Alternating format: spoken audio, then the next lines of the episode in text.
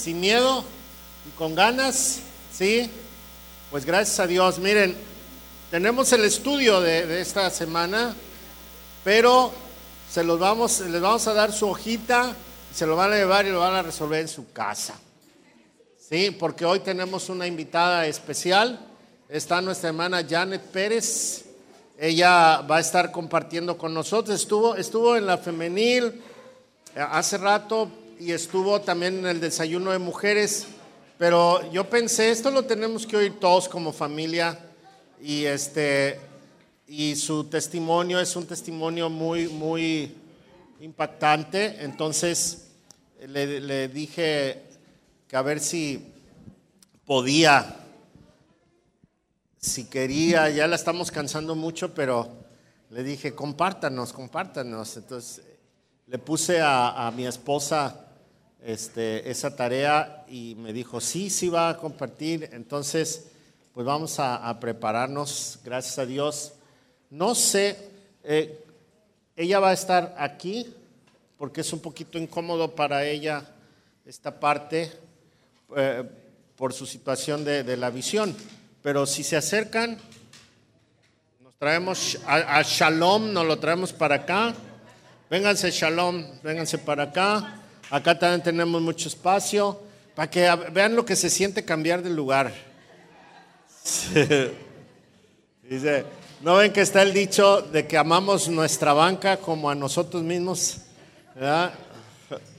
Ok. Ahora sí, le vamos a pedir a nuestra hermana que, pase. Está mejor el de madera.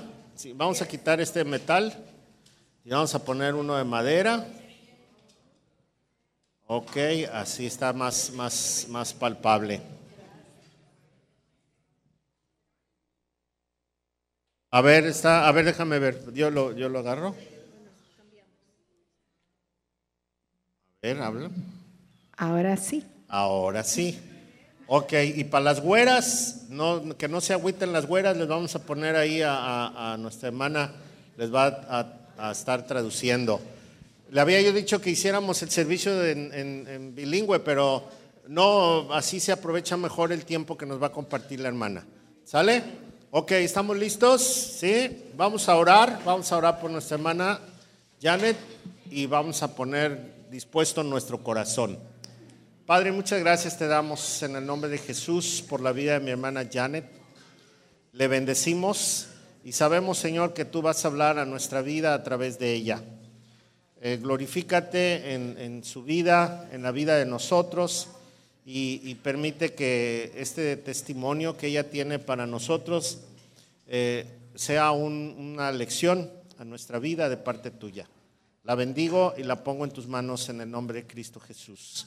Amén. Amén. Muy bien. Gracias, hermana, por, por aceptar la invitación y por abusar de, su tiempo y, su, como, su energía, ¿verdad? Porque se nos cansa. Es cansado, yo sé que es cansado, pero gracias. Gracias, Pastor. Bienvenida otra vez. Gracias, qué bendición.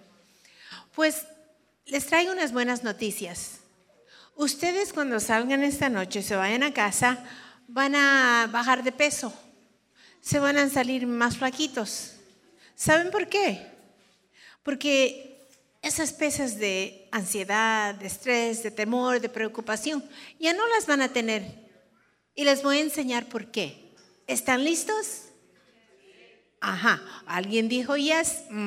You speak English too. Pero antes de eso les voy a contar un poquito de mi historia. Ah, muchos de ustedes a quienes ya conocí saben lo que tengo y es que no puedo ver. Perdí la vista hace muchos años, les voy a decir cómo en un momento. Ah, y lo que pasa es que durante esos años de vivir sin vista física, aprendí que mis otros sentidos se agudizaron más. Mi memoria, tacto, el sentido del olfato, pero el sentido que más se desarrolló fue mi sentido de humor. Sí, en casa voy por aquí, por allá, sin ningún problema. sé dónde quedan los muebles, las habitaciones y cuánto hay. Pero a veces cuando mis hijitos eran chiquititos, oh, me hacían unos trucos. Una vez mi hijito tenía tal vez ocho años, se portó mal. Lo mandé a su habitación y le dije, vaya usted, a ver, no salga de ahí hasta que piense lo que hizo. Y le dije a mi hijito menor, Joe, le dije, agarré un papel y escribí, siguiendo con el dedo para no escribir sobre la misma línea. Escribí toda una hoja, di la vuelta, seguí escribiendo, le estaba diciendo todas las cosas en las que tiene que pensar para reflexionar y que no se porte mal. Entonces le di esa nota a su hermano y le dije, anda a su cuarto y dale esta nota. Dile que tiene que leerla.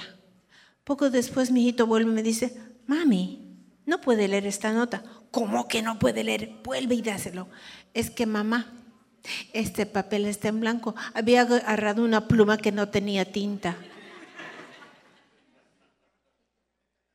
Pero les enseñé a mis hijos que tienen que aprenderse a reír, a festejar, a celebrar la vida. ¿Por qué es que nos hemos olvidado de eso? ¿Será que hay muchos problemas? Que las cosas van mal, que la economía, que el gobierno, que esto, que el otro. Pero el Señor nos ha dicho, hmm, en este mundo vamos a tener tribulaciones. Pero escuchen bien, nos dijo, escuchen, yo he superado al mundo. Qué buenas noticias. Si Él lo superó todo, ¿por qué nosotros tenemos que vivir todos tristones, quejándonos de esto y del otro? Yo no me quejo ya. ¿Por qué? Porque mi vida se volvió bien divertida. Les voy a contar una, contar una historia la vez pasada cuando estuve en México, en Cabo San Lucas. Bueno, estamos en México ahora, me olvidé. Pero de todas maneras, sí, estuve esa vez con mi esposo. Estábamos en el aeropuerto, llegamos al, al punto de seguridad, me chequearon, puse mi bolsa en mi hombro, mi cinturón y me agarré del brazo de mi esposo y me estaba yendo. De repente alguien me jala y digo, quién me está jalando? El que me jalaba era mi esposo porque me estaba yendo con otro hombre.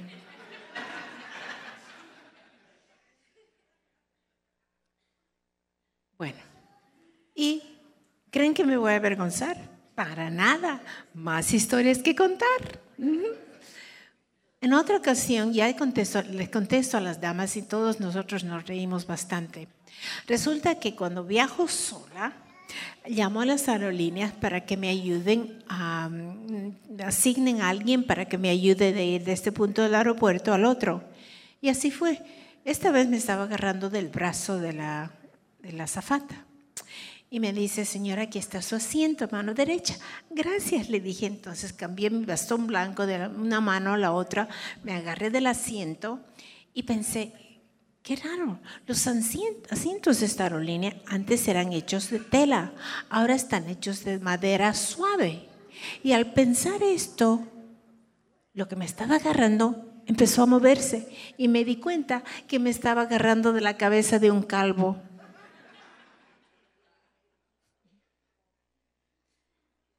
Está bien. ¿Qué importa? ¿Qué estará pensando el calvito? Tal vez se desmayó pero no importa.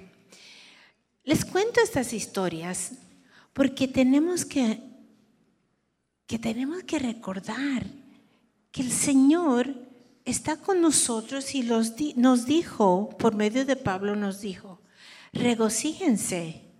Nuevamente les digo, regocíjense. Pero ¿quiénes de ustedes alguna vez han leído en la Biblia que nos dice, regocíjense solamente cuando todo marcha bien? Cuando las cosas van de la forma que siempre queríamos, no. El Señor simplemente nos dice, regocíjense. Les voy a dar ahora cinco ejemplos. ¿Cómo así nosotros tenemos que vivir una vida donde sí vamos a saber esa, esa alegría, ese gozo, esa paz que solamente viene del Señor? Y no me refiero cuando todo marcha bien, como les dije. Vamos a ver esa paz y ese gozo en situaciones tal vez un poco difíciles. Aquí va el primer ejemplo. Vivimos en gozo y en victoria en momentos cuando las cosas de repente no están bajo nuestro control. ¿Quiénes de ustedes alguna vez han enfrentado algo que ya no tenían control, no podían hacer nada y las cosas parecían que nunca iban a mejorar? Pues así fue. A la edad de 12 años de edad, mis padres, mi hermano y yo nos fuimos de Bolivia a Estados Unidos. Aprendimos a hablar inglés, asistí a la escuela, siempre estaba en el cuadro de honor. Y el último año de la universidad conocí a un gringuito de ojos azules. Nos graduamos, nos casamos, él consiguió un buen trabajo como contador, vivíamos una casa hermosa y yo hacía lo que siempre quería hacer toda mi vida y es cuidar a nuestros hijitos, quedarme en casa con ellos. Todo parecía que un sueño se había vuelto realidad para esta chiquita boliviana. Pero el día llegó en que mi mundo empezó a derrumbarse. Estaba manejando el auto y de repente me di cuenta que no podía ver a los lados como podía antes. Y me acordé que cuando tenía 13 años de edad, los otomólogos me habían diagnosticado con una enfermedad de la retina. Pero me dijeron, no se preocupe usted, no va a haber ningún cambio hasta que tal vez cumpla 60 años. Entonces yo feliz de la vida seguí adelante. Pero esa vez que ya estaba teniendo problemas, solamente tenía 30 años. Y yo dije, no, eso no es posible, no puede ser. Pero cuanto más manejaba el auto, peor era. No podía fijar los ojos en el semáforo, no veía los autos por los lados, llegó a ser algo tan difícil manejar el auto. Llegué a casa un día y le dije, mi esposo, ya no puedo hacer esto, es muy difícil. No te preocupes, me dice, yo me voy a encargar de, llevar a los niños de aquí a allá. Muy bien, pero tuve que preocuparme, porque ¿qué pasó? La vista siguió cerrándose, me empezaba a chocar con los muebles, me caía de las gradas. Entonces mi esposo y yo empezamos una búsqueda para ver qué médico, qué especialista, qué oftalmólogo podría darme alguna esperanza. Lo único que me dijeron es, no, no hay nada. No hay cirugía, ni medicamento, ni trasplante, no hay absolutamente nada. Lo que tiene que hacer usted, nos dijeron, tiene usted que ir a casa a prepararse. ¿Prepararme? ¿A qué se refiere? Seguro no quiere decir que algún día me voy a volver ciega. Volvimos a casa, yo asistía, acudía a personas quienes, quienes curan enfermedades con hierbas, acupuntura, pero nadie podía ayudarme. Entonces, ¿qué hice? Empecé a rezar porque me crié católica y yo aprendí esas oraciones de memoria. Rezaba una y otra vez. Yo era una católica muy obediente, obedecía los ritos, la doctrina. Conocía acerca de Jesús, pero no lo conocía Él. Entonces, cuando yo oraba, le pedía, le rogaba que me devuelva la vista pero parecía que él estaba en un silencio, un silencio cruel. Escuchaba que a veces personas sí se sanaban de esto o el otro. ¿Por qué no me estaba sanando a mí? Entonces yo dije, tal vez será que Dios no existe. Y así seguí semana tras semana, mes tras mes, la vista cerraba más y más, más y más, y hasta el día que el día llegó en que me desperté prendí la luz, pensé que estaba apagada, me froté los ojos y mi vista se había cerrado por completo. no veía ni sombras ni colores, no veía nada. Lo más horrible era de que yo sabía que el resto de mi vida iba a vivir sin poder ver y eso me aterrorizaba. Mi esposo también no podía enfrentar ese trauma. Llegó a casa un día y me dijo, no puedo seguir con este matrimonio porque tengo a otra persona en mi vida. Ese rechazo emocional de mi esposo La ceguera y no saber qué hacer y ese silencio cruel de Dios estaban a punto de acabarme. Pero tenía que seguir adelante. ¿Por qué? Porque mis tres hijitos, quienes en ese entonces tenían tres, cinco y siete años de edad, ¿quién me los iba a cuidar? Entonces yo entraba a la cocina palpando, tratando de encontrar las cosas para prepararles el almuerzo, para vestirlos. No sabía qué más hacer. Por dentro estaba destrozada. A veces quería darme por vencida, pero no podía. Y uno de esos días, alguien me llamó, una amiga, me invitó a su iglesia cristiana. Y yo dije, pero ¿cómo voy a ir a una iglesia cristiana si soy católica? Pero cuando me dijo que iba a haber una, una sesión de sanidad, dije, ahí entonces, ahí es donde el Señor me va a colmar, me va a dar este milagro y me va a devolver la vista. Entonces fui con ella y ahí estaba yo bien sentada lágrimas llorando por mis mejillas. Y yo le decía, Señor, sáname. Haz que mi matrimonio vuelva otra vez. Quiero ser una persona normal. Ayúdame, Señor. Le pedía y le rogaba. Oraron por mí y no resultó. Aún no podía ver. Pero lo que sí fue que en esa iglesia escuché la palabra de Dios. Leía la Biblia y ciertos versículos. Y uno de esos versículos entró a mi corazón como relámpago. Era el, el versículo de Mateo 6:33 que dice, buscad primero a Dios y su justicia y todo lo demás se te quedará por añadido. Buscar primero a Dios. Lo que yo buscaba primero y ante todo era poder ver otra vez Quería seguir otra vez siendo la mamá de antes. Quería que mi esposo volviera. Para mí eso era número uno. Pero el Señor me estaba diciendo, no, búscame a mí primero. Entonces en mi corazón le dices, dije, Señor, ¿cómo te busco? ¿Qué quiere decir buscarte? Yo sé quién eres, pero ¿cómo te busco? Enséñame, Señor, porque por dentro me estoy muriendo. Él me contestó esa, esa oración casi de inmediato porque alguien me regaló una Biblia en audio. Con los audífonos puestos, llegué a casa y em, empecé a escuchar la palabra de Dios. Día tras día la escuchaba, pero esta vez no la escuchaba con la mente, la escuchaba con el corazón. Parecía que cada versículo estaba escrito para mí personalmente. Cuando me decía, mi palabra será la lámpara para tus pies y la luz para tu sendero. Yo decía, Señor, ¿cómo sabes que en mi oscuridad sí te necesito que me guías? También me decía en el libro de Jeremías 29:11, me decía, pues el Señor tiene planes para tu vida, planes para prosperarte, no para lastimarte, planes para darte esperanza y un futuro. Y en ese entonces, ¿saben lo que hice?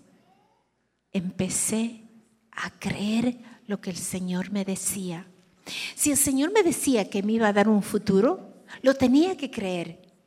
Y si el Señor era quien me lo daba, iba a ser un futuro bueno, iba a ser un futuro seguro, porque yo tenía que temer.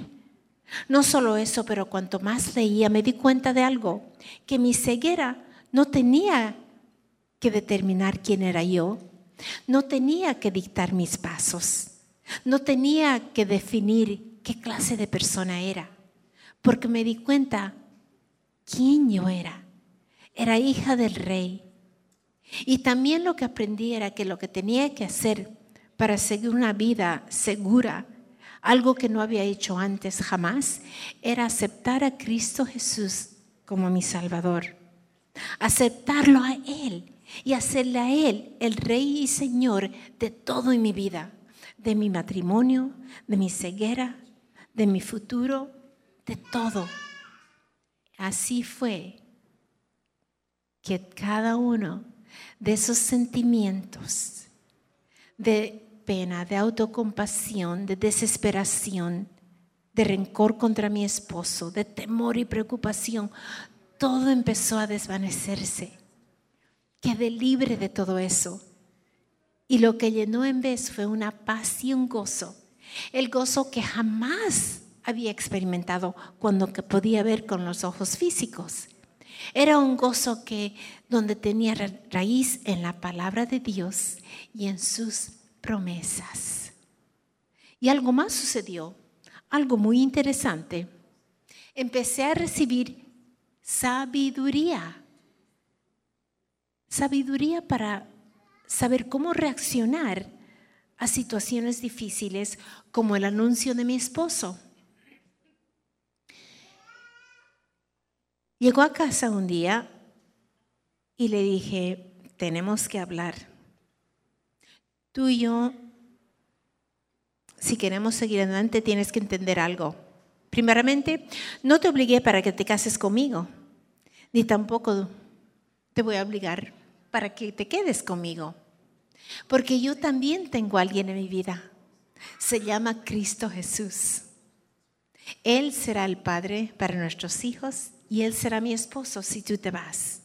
O sea que tienes la libertad, puedes irte. Hubiera querido ver su rostro y su expresión.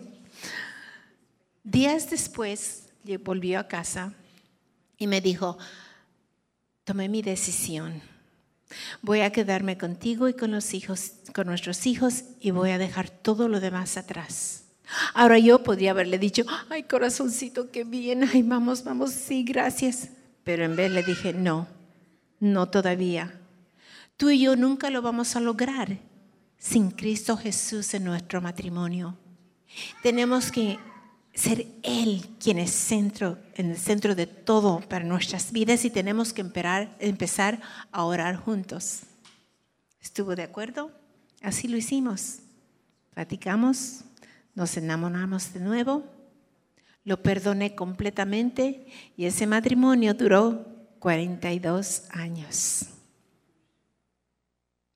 En momentos en que perdí la vista, perdí control de mi vida, pensé que así era, pero no me di cuenta que el Señor tenía todo bajo control.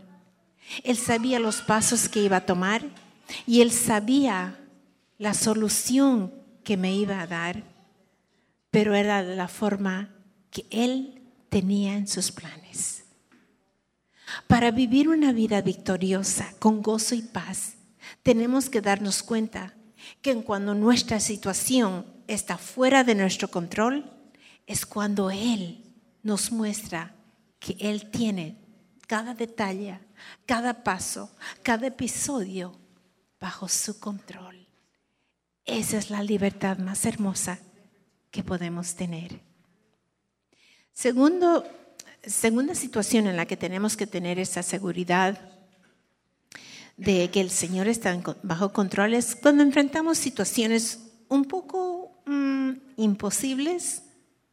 ¿Alguna vez ustedes han enfrentado algo así? Algo que ustedes pensaban que nunca lo iban a lograr. Así fue conmigo. Un día una amiga sugirió que tal vez trabaje yo como intérprete, ya que hablo español y dominaba también en inglés, pero pensé, ¿cómo voy a trabajar? No trabajaba cuando podía ver, porque voy a trabajar ahora que soy ciega, pero como tenía ya esa valentía en el Señor, tenía esa seguridad, dije, ¿por qué no?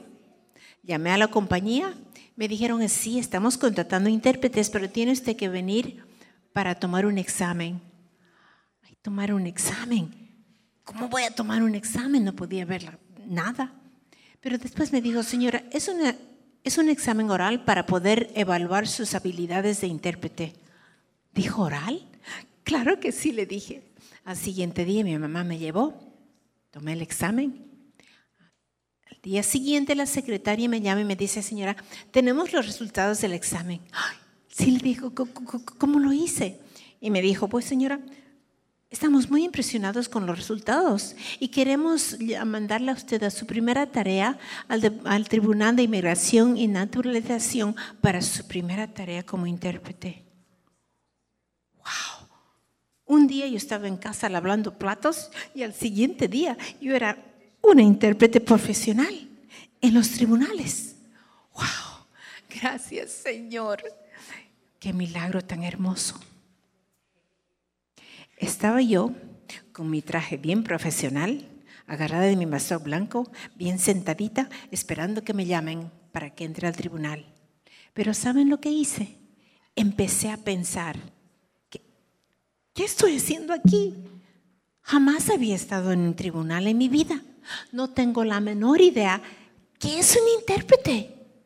Voy a entrar ahí y va a ser todo un fracaso.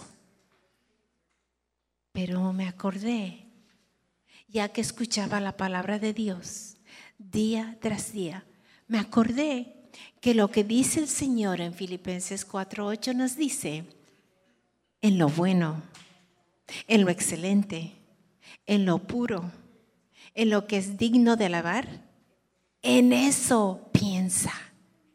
Entonces cambié la forma de pensar y dije, Señor, si tú abriste estas puertas, tú me vas a ayudar. No tenía ni experiencia, ni habilidad, ni entrenamiento, ni educación. Yo no tenía nada. Entonces le decía, Señor, ya que no tengo nada para hacer este oficio, solamente te tengo a ti. Yo sé que estarás a mi lado. Yo sé que tú no me, no me dejarás caer. La secretaria del tribunal salió. Señora Ecos, ya estamos listas, pase por aquí. Agarré mi bastón blanco, la seguí. Eh, la sesión empezó y lo, lo único que podía hacer es, lo que escuchaba en inglés, lo decía en español. Lo que escuchaba en español lo decía en inglés. Después que parecía toda una eternidad, el juez tocó el, cabo y dijo, vamos a tomar un descanso de 10 minutos. Yo dije, qué alivio. Pero después dijo, señora intérprete, acérquese al estrado. Yo dije, ahora sí me va a votar, me va a decir, salga de aquí usted, vaya a aprender a ser intérprete. ¿Qué está haciendo aquí en mi tribunal? Entonces agarré el bastón otra vez y le dije, sí, sí, sí, su señoría. Y me dijo, señor, yo también soy bilingüe. Y quiero decirle que estoy muy, muy contento y complacido con el alto nivel de su exactitud y su profesionalismo. Yo quería decirle, pero le dije, gracias, su señoría. Me senté, terminé la sesión Llegué a casa, creo que en una noche me aprendí todo un diccionario bilingüe, porque quería aprender más y más. Empecé a entrenarme y pronto me estaban llamando para poder hacer, interpretar otros casos civiles, penales. Los jueces y los abogados mandaban cartas a casa dándome cumplidos por el buen trabajo que hacía. Yo no hice nada extraordinario. Yo no hice nada que, digamos, hubiera sido muy eh, asombroso, digamos. Lo único que hice es hablar con el Señor y decirle, Señor, yo no tengo lo que necesito. Yo no tengo lo necesario para hacer esta tarea, pero te tengo a ti. Gracias, Señor. Y empecé a alabarlo. Ahora, algo más sucedió, era que llegaba a casa a veces después que mis hijitos, mis hijitos lleguen de la escuela, y eso yo no quería. Siempre quería estar en casa para atenderlos. Pero ¿quiénes de ustedes saben que la Biblia, su palabra, nos dice que el Señor conoce lo que necesitamos aún antes que nosotros lo digamos? Y así fue. Llegué un día al tribunal y una de las intérpretes me dijo, hay una compañía que está ofreciendo servicios por teléfono y los intérpretes pueden trabajar de sus casas. Así le dije. Llegué a casa, llamé a la compañía, les dije qué trabajo estaba haciendo y ellos casi de inmediato me contrataron, muy impresionados porque interpretación en los tribunales es el campo más difícil y ya lo estaba logrando. Me contrataron rápido y me entrevistaron, por supuesto, por teléfono. No les dije que era una persona no vidente. ¿Saben por qué? Porque nunca me preguntaron. Entonces, nos dijeron, ¿tiene usted que empezar ya de inmediato? Claro que sí, les dije, feliz de la vida. Imagínense, me encanta hablar, hablar en doble, en dos idiomas, hablar por teléfono y que me paguen. Era un trabajo, un sueño para esta bolinita chica que no podía ver. Pero ¿qué pasa? Ya llegó el día, dos días después, la primera llamada. Yo estaba esperando y empecé a pensar, ¿cómo voy a hacer esto? ¿Cómo lo voy a lograr? En el tribunal interpretaba la misma vez que estaban hablando, pero por teléfono tenía que escuchar, tomar notas y en las notas interpretarlo al español y viceversa. No podía ver el papel, ni mucho menos lo que había escrito. Ese trabajo era imposible para mí. Entonces tuve una conversación con el Señor. Le dije, Señor, si tú has abierto estas puertas, tienes dos opciones. Una de ellas, tienes que devolverme la vista hoy día mismo o tienes que darme la forma en que puedo hacer esto. La primera llamada llegó.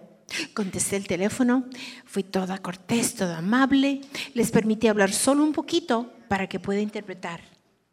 Hablar un poquito más, lo interpretaba rápido, rápido, rápido.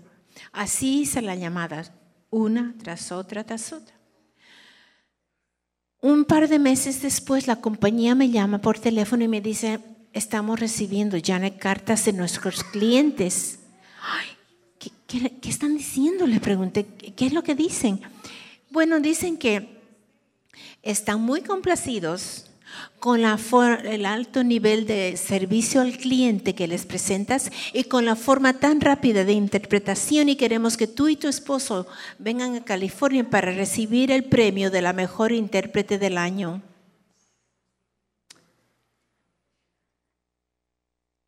Ese paso que tomé para poder aceptar un trabajo ver la imposibilidad, podría yo haberme dado por vencida, pero nunca hubiera podido ver el favor de Dios, su fidelidad cuando enfrentamos situaciones imposibles. Él nunca espera que nosotros, por nuestra propia cuenta, logremos lo que Él solamente puede hacerlo. Lo único que nos pide es que confiamos en su palabra cuando nos dice, para el hombre puede que sea imposible, pero para Dios todo es posible. ¿Se acuerdan el versículo que cambió mi vida, Mateo 6:33, donde me dijo que si lo buscara él primero, todo lo demás será añadido? Pues el Señor no solamente añadió esta carrera como intérprete, ya estoy con la misma carrera por 30 años, pero también añadió la oportunidad para que yo pueda escribir, operar una computadora que me lee la pantalla, puedo escribir, abrir correos electrónicos, cambiar de aplicación de aplicación, editar los libros de otros autores, escribir artículos y hacer cosas que todos ustedes hacen con la computadora que me lee la pantalla. Jamás hubiera yo soñado una persona ciega poder escribir. Como también añadió la oportunidad para poder viajar sola. ¿Cómo voy a viajar sola? ¿Cómo voy a hacerlo? Pero el Señor me decía, para mí nada es imposible. Confía en mí. ¿Por qué vas a confiar en tus habilidades? Si yo soy quien te guío, yo soy quien voy a abrir las puertas en el debido tiempo y en la forma que solo yo sé. Confía en mí. Esa vida victoriosa, si la podemos tener, aún en momentos de imposibilidades. Vamos al siguiente episodio. Puede que algunas de ustedes, de hecho, ya un par de, ustedes compartieron conmigo que también pasaron por un episodio semejante al que les voy a contar ahora.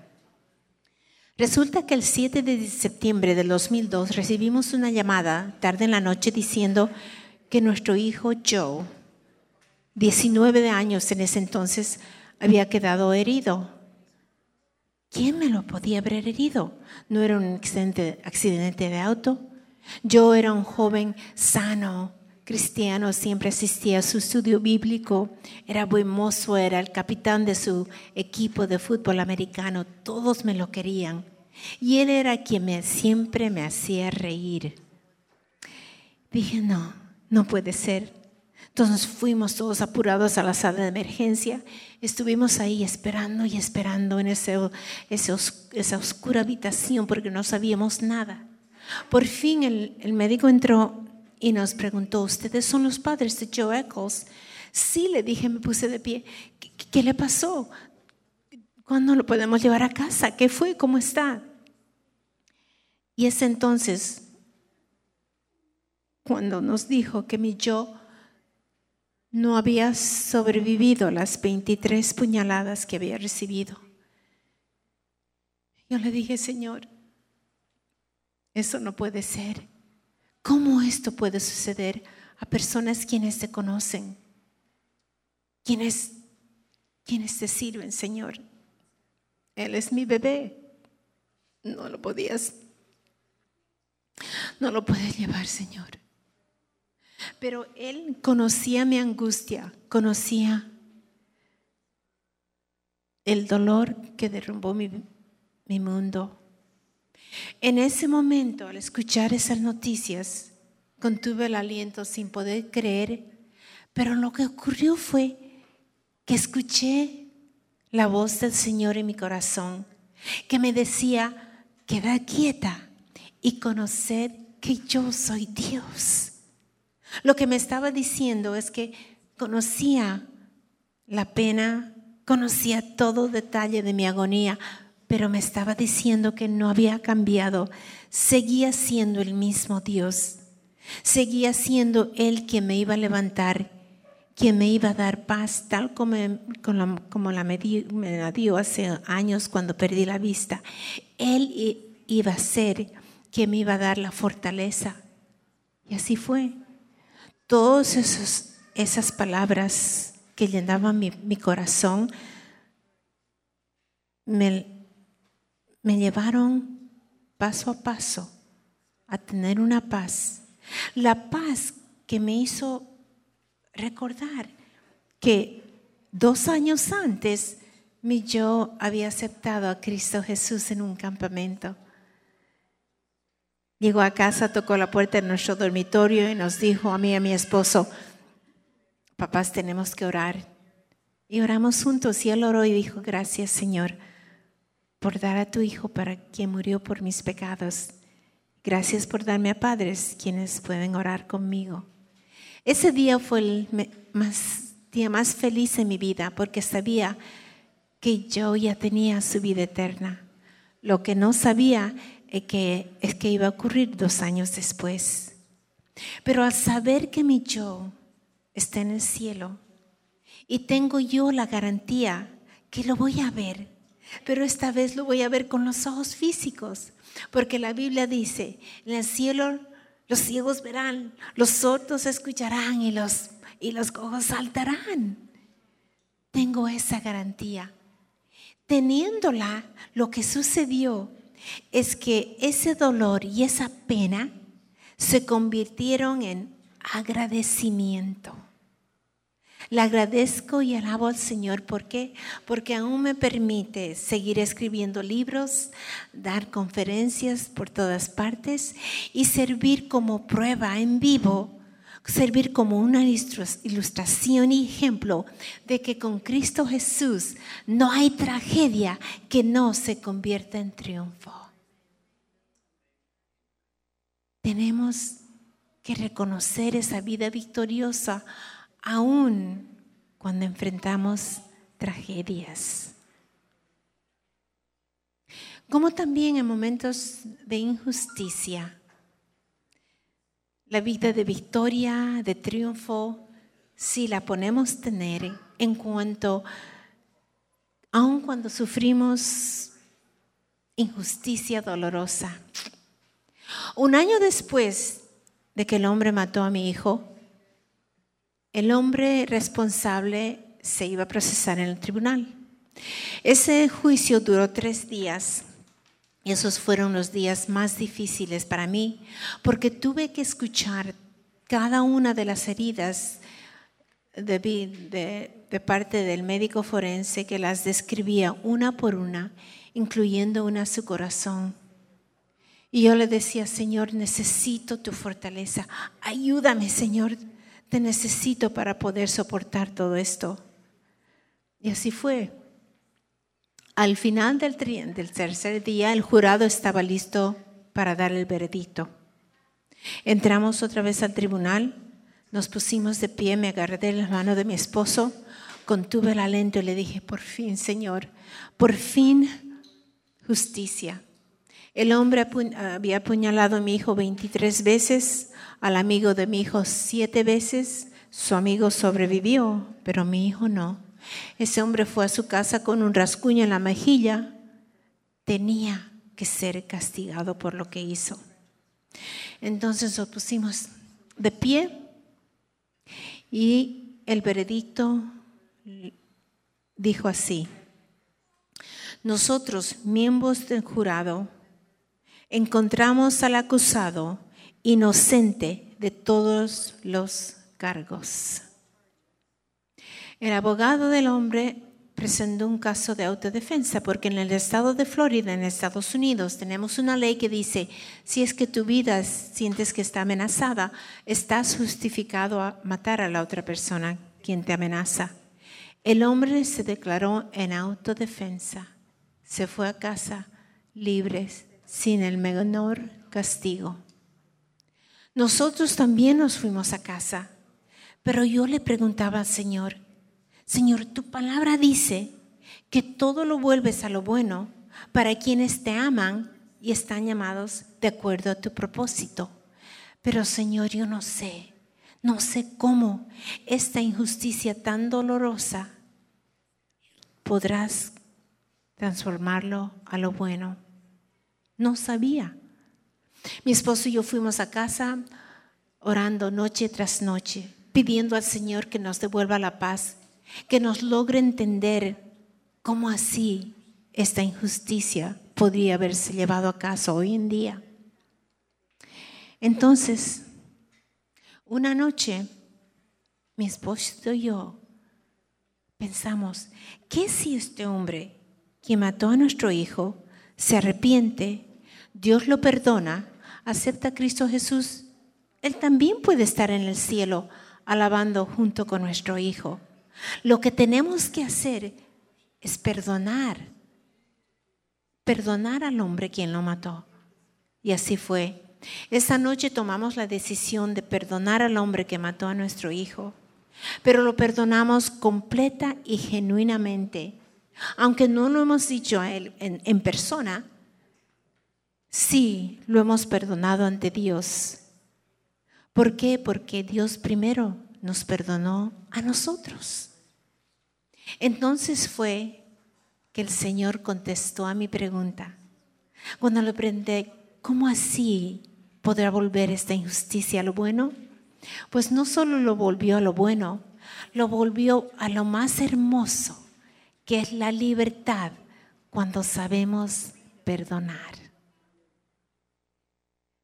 Esa libertad que nos permitió otra vez vivir en paz, con gozo para poder seguir sirviendo al Señor.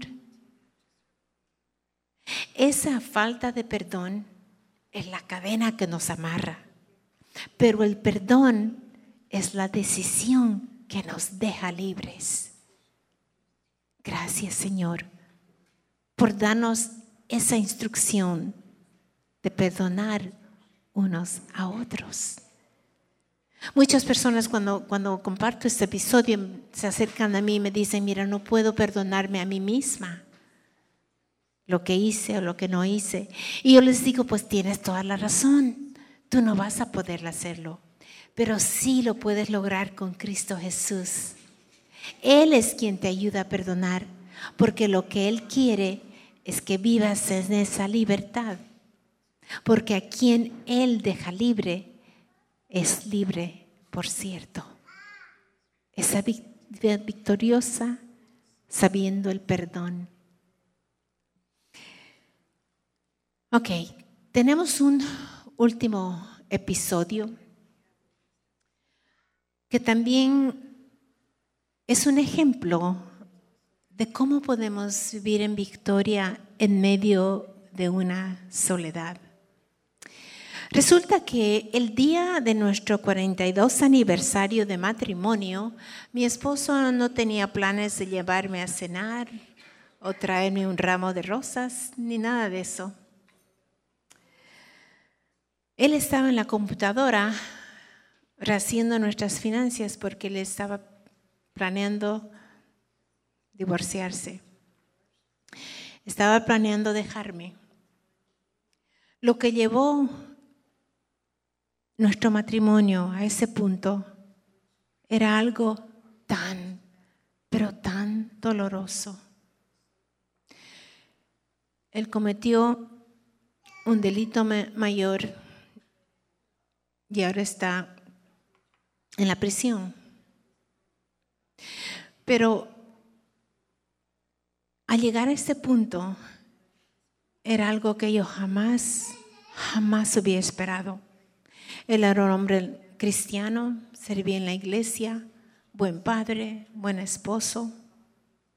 No sabía yo que tenía ese, ese lado tan oscuro en su corazón.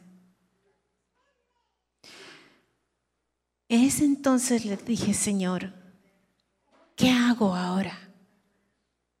Muéstrame, Señor, guía mis pasos. ¿Qué te pido, Señor? Te alabo porque estás conmigo, pero tienes que saber, Señor, que esta soledad es algo tan nuevo para mí. Jamás había estado sola en mi vida. Señor, ¿qué voy a hacer ahora? Pero sí te pido tres cosas, le dije. Por favor, quitas esa soledad de mi, de mi corazón. Ayúdame a cuidar a mi mamá, porque en, medio de ese divorcio mi papá falleció, mis papás vivían conmigo. y nos, estábamos yo y mi mamá solas.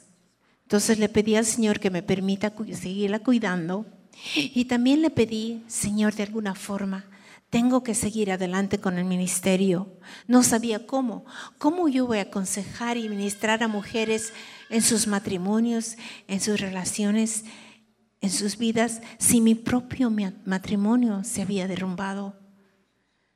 Pero le dije, Señor, en cada paso yo voy a confiar que tú me vas a sostener, porque tú me dijiste que aunque yo tropiece, no me vas a dejar caer.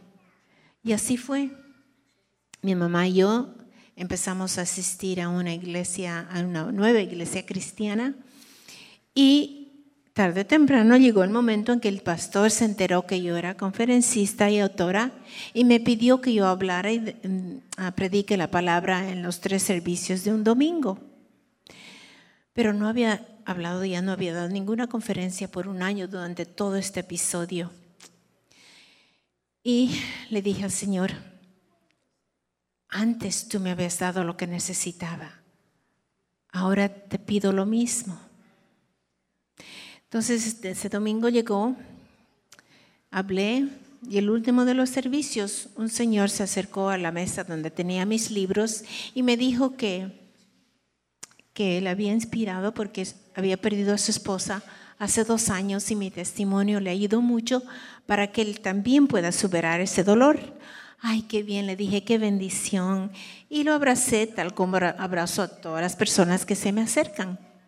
Pues el siguiente domingo él no sabía que yo asistía a esa iglesia, lo vi otra vez, empezamos a hablar, me mandó un correo electrónico una vez, después me llamó, saben a dónde soy llegando, saben lo que es el resultado, ¿no es cierto? Sí, nos enamoramos y este último diciembre cumplimos tres años de casados.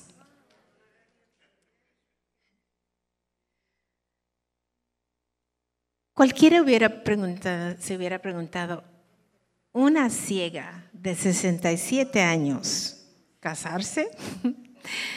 Pero el Señor nos dice a todos nosotros, no se fijen en la situación, fíjense en mí, vean lo que yo puedo hacer, vean la, la bendición que está a punto de derramarse sobre ti, siempre y cuando confías en mí, no en lo que tú puedes hacer. Fija tus ojos en mí, recibe mi palabra, empieza a alabarme, a darme gracias y lleva mi palabra en tu corazón. Y es así como nosotros podemos enfrentar cualquier situación que está fuera de nuestro control, cualquier imposibilidad, cualquier tragedia, cualquier injusticia, cualquier momento de soledad y, cualquier momento de dolor tan intenso. El Señor nos dice, levántense, yo sigo en control, sigo en el trono, mi palabra está viva, mi palabra es para ti recíbala. Y es así como nosotros podemos vivir con la valentía de saber que sus promesas siempre se cumplen, con la seguridad que Él siempre está con nosotros y con la fe que nos lleva siempre, siempre a la victoria. Amén. Gracias.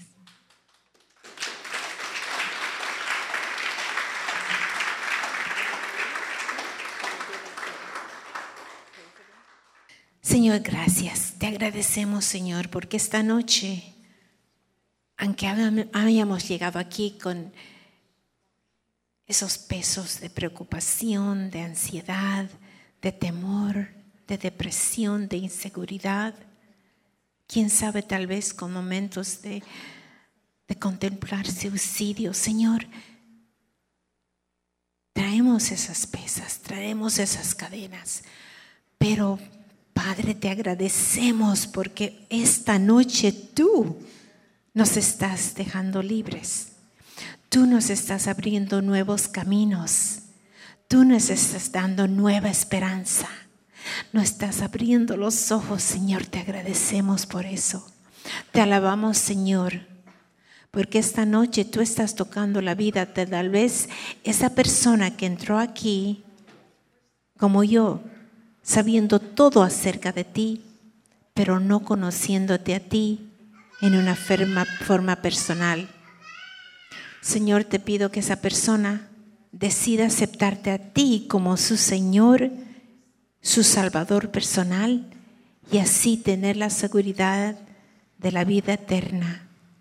Te agradezco, Señor, por cada vida que está aquí en este salón. Te agradezco porque les estás hablando les estás levantando y les estás poniendo ante cada uno de ellos la vida de victoria, la vida de triunfo, la vida de confianza. Sin más temor alguno, Señor, les está dando tú el agua, agua que da vida. Y por eso, Señor, te agradecemos en nombre de tu Hijo, Cristo Jesús. Y todos decimos, amén. Bendiciones.